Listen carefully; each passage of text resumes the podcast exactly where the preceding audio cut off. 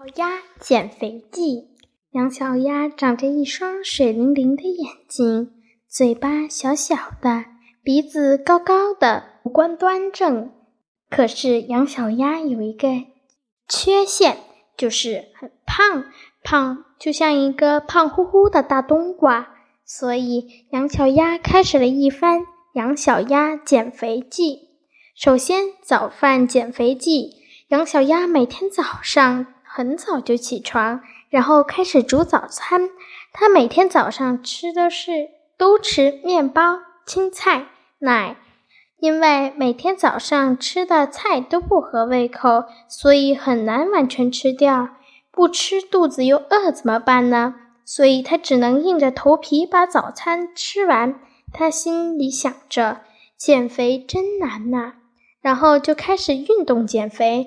项目有游泳、跑步。杨小鸭每天早晨八点就穿好运动鞋，向小区、向操场、小区的操场走去。他一到操场就迈开两条腿，开始沿着操场旁边跑。跑了一会儿，杨小鸭觉得有点累了。又过了一会儿，他就气喘吁吁了。又过了一会儿，他觉得自己实在坚持不住了，就坐在旁边的小凳子上休息。不一会儿，他又走向游泳池走去，迅速的换好游泳衣，戴上游泳帽，站到旁边的平台上，双腿双腿靠并拢，双手放到耳朵旁，跳下水开始游泳了。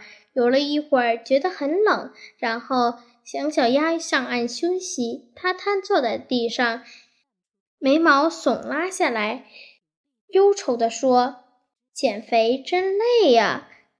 到午饭时间了，杨小鸭骑着自行车回家了。他看到那些鱼肉，开心的像眉毛弯弯的如拱桥，眼睛眯成一条线，嘴巴张得大大的。他伸手摸着肚子上的肉，只能吞了吞口水，煮了一碗面吃。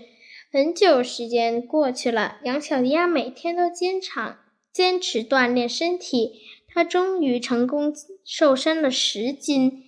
通过杨小鸭的故事，告诉我们做事不能半途而废，一定要坚持下去，才会有好的结果。